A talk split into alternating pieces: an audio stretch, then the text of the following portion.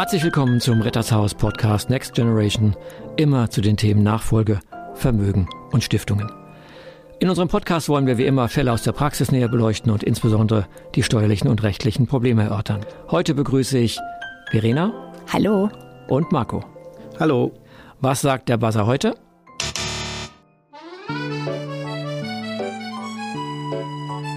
Oh, das klingt nach Bella Italia.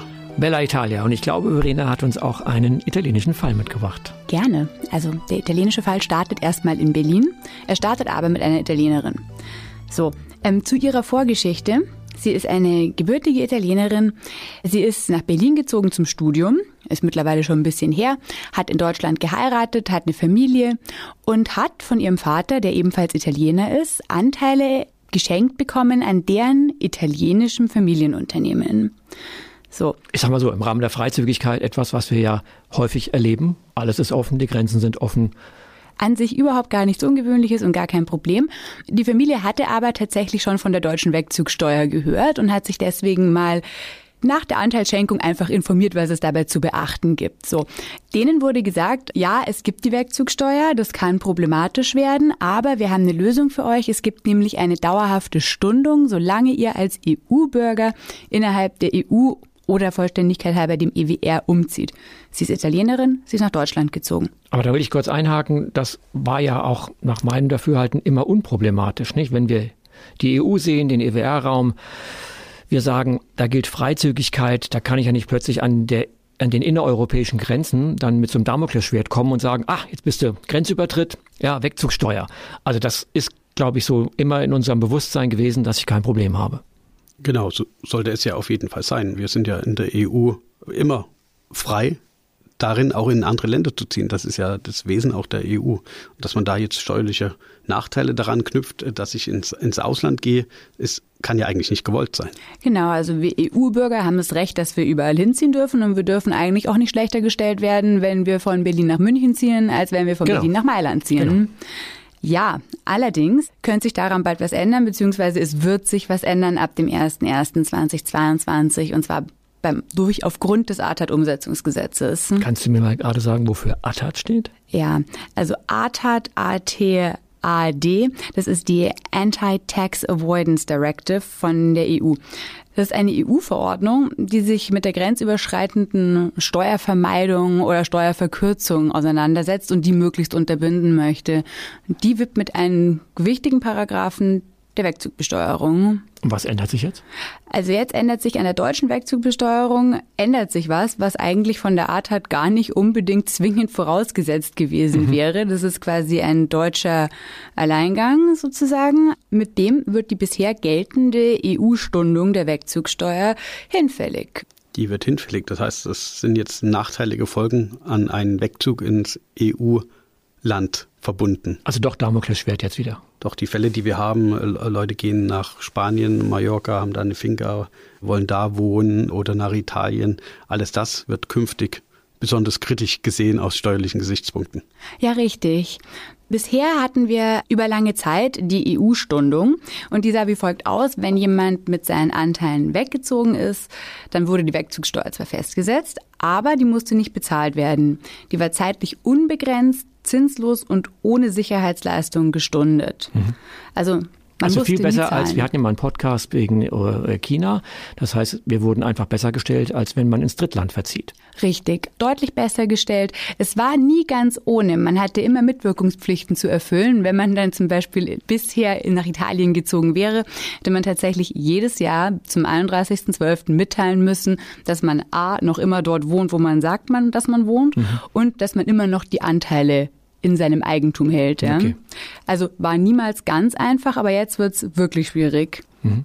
Und was ist jetzt dann? Äh, wie Drittland oder wie geht das jetzt? Tatsächlich wie Drittland. Es gibt eine One-Size-Fits-All-Lösung. Okay. It fits nobody in, in dem Zusammenhang, muss man ehrlich mhm. sagen. Zumindest dann, wenn man in der EU wegzieht. Denn jetzt haben wir tatsächlich keine zeitlich unbefristete zinslose Stundung mehr, sondern wir haben eine Ratenzahlungsmöglichkeit über sieben Jahre.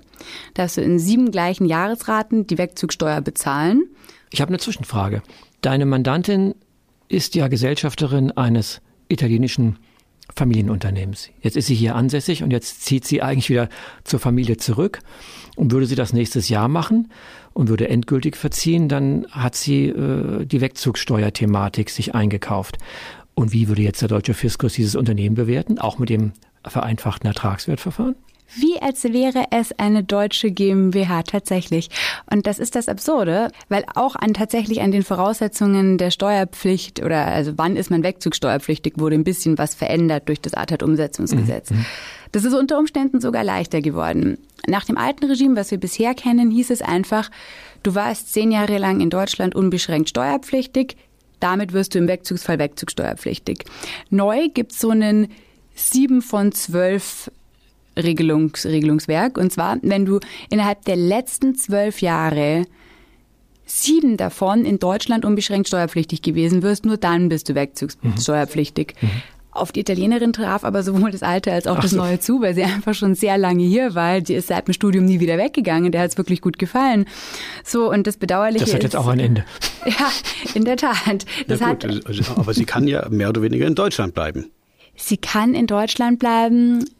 Aber dann ist die Frage, will man das? Also so, sie ist hier ja quasi im Ausland aus ihrer Sicht, ja. Sie hat ihr Unternehmen in Italien, ihre Familie ist in Italien. Wenn da die Nachfolge kommt, dann wird sie wahrscheinlich gerufen werden. Dann kann sie nicht sagen, ich führe das Unternehmen, das Familienunternehmen in Italien aus Deutschland.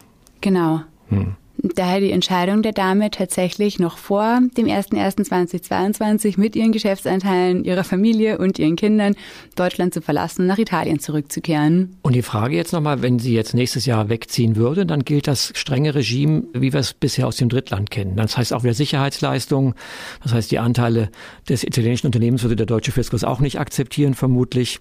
Und ich habe dann die Ratenzahlung, sieben Jahre. Genau. Und wenn ich vorher wiederkomme? Kann ich dann nicht wieder so einen Erlass beantragen oder sowas? Ja, tatsächlich, es gibt eine Rückkehrerregel, die gibt's nach dem alten wie nach dem neuen Regime. Das kann auch ganz interessant sein für Leute, die beruflich weggehen. Das ist jetzt, sind es fünf Jahre, wobei man aber ein bisschen glaubhaft darlegen muss, dass man tatsächlich berufliche zumeist Gründe hat, warum man weggeht und warum man wiederkommt. Mhm. Das kann man noch einmal verlängern um weitere fünf Jahre, sodass man insgesamt zehn Jahre wegbleiben kann. Neu wird das, man auch fairerweise sagen, etwas großzügiger. Das sind erstmal weitere, also erstmal einmal fünf Jahre und dann kann es verlängert werden auf weitere sieben Jahre, sodass man die Möglichkeit hat, insgesamt zwölf Jahre Deutschland zu verlassen. Also das heißt, die Fälle, die wir ja auch haben, es geht jemand ins Ausland zum Studieren, die würde man mit so einer Rückzugsregelung verhindern können, dass dadurch Steuer ausgelöst wird. Richtig. Allerdings muss sich die Person schon bewusst sein, dass sie dann auch tatsächlich zurückziehen hm, hm, hm, muss.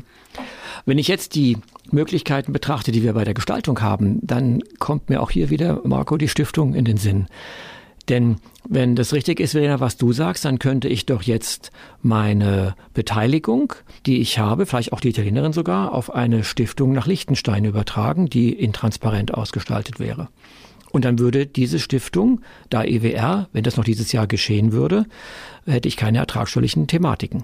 Das ist total interessant, was du sagst. Ja, also tatsächlich, wenn das jetzt dieses Jahr noch ginge, mhm. dann wäre das geht. also dann wäre aber die Übertragung der Anteile von Deutschland nach Liechtenstein, weil EWR dieses Jahr noch dauerhaft gestundet. Das heißt, es würde keine Wegzugsteuer Und Marco Schenkungssteuer hätten wir auch nicht, oder? Wenn es Betriebsvermögen ist, hätten wir auch keine Schenkungssteuer. Dann klingt es ja wie eine gute Lösung. Und nächstes Jahr geht es aber nicht mehr. Das heißt, auch da wäre dann letztlich, obwohl vielleicht auch nächstes Jahr die Schenkung an die ausländische intransparente Stiftung noch begünstigt wäre, trotzdem ertragsteuerlich dann ein Wegzug. Genau. Das heißt, dann müsste ich darauf wieder antworten mit der doppelt ansässigen Liechtensteiner Stiftung. Das hatten wir, glaube ich, in einem anderen Podcast mal von unserer Corporate-Praxisgruppe. Aber da würde ich sagen, ähm, wie ist es denn jetzt deine Empfehlung für diejenigen, die dieses Thema haben?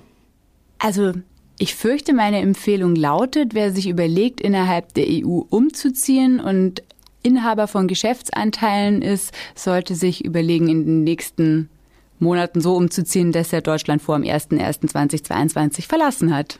Gut, dann danke ich dir für die Empfehlung. Marco Verena, wir sind am Ende. Ich fand auch das wieder im Verhältnis zu dem letzten Podcast spannend, weil die Rechtslage sich doch gravierend verändert.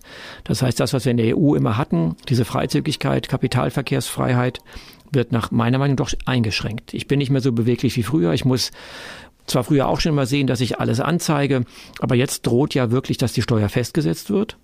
dass ich in eine Ratenzahlung laufe, dass die Sicherheitsleistung nicht anerkannt wird, wenn ich die Anteile geben möchte. Also werden wir auch in Zukunft vielleicht dieses Thema der Stiftungen noch mehr in den Fokus rücken müssen, weil die Stiftung ja die einzige Körperschaft ist, die aus deutscher Sicht dem deutschen Staat das Besteuerungsrecht erhält und folglich ich überhaupt keine Wegzugssteuer habe. Naja, vor allem eben das Thema, was wir auch jetzt schon immer hatten. Innerhalb der EU war teilweise gar kein Bewusstsein da, dass man mal seine Berater fragt, kann was passieren, wenn ich ins ja, Ausland gehe. Absolut. Das war bisher in der EU noch einigermaßen verträglich, weil man gesagt hat, man konnte das Stunden lassen.